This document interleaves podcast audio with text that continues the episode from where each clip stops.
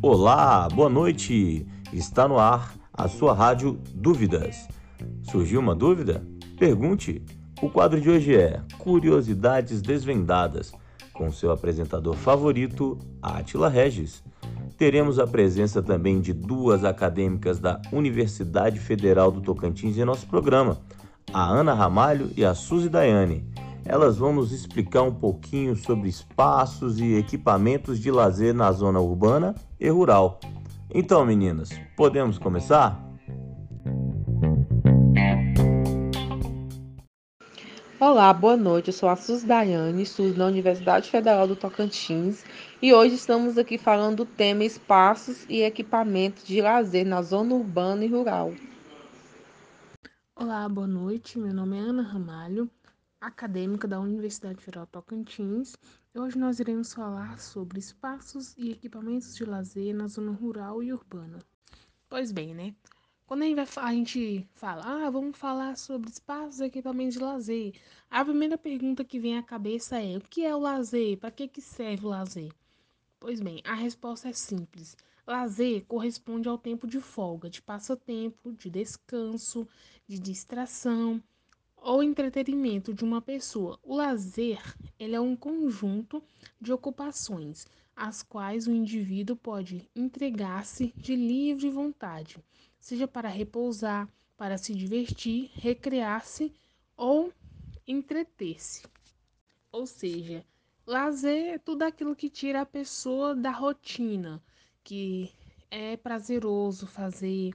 Por exemplo, jogar bola, passear no parque, um piquenique, tudo isso é lazer. Segundo Marcelino, os espaços foram especialmente concebidos para a prática das atividades de lazer. São chamados de equipamentos específicos. A partir daí vem outra questão, que é a divisão dos equipamentos de lazer, que elas são divididas entre específicas e não específicas. Mas aí também vem outra dúvida. O que é um equipamento de lazer?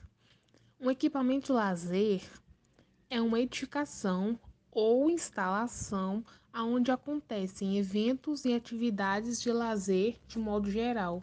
Outra coisa muito importante também, que é o que são atividades de lazer e quais são elas. Um dos conceitos de lazer pode ser o de praticar alguma atividade prazerosa durante um determinado tempo do dia.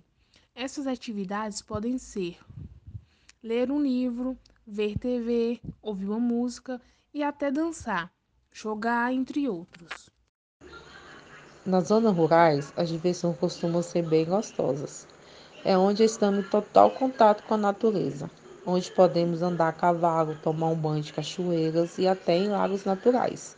Fazer uma boa pesca, assistir rodeios e vaquejadas, além das festas populares que acontecem nas pequenas cidades da redondeza. Nossa, mas que assunto interessante, hein? Muito impressionante. Eu gostaria de fazer uma pergunta, será que posso?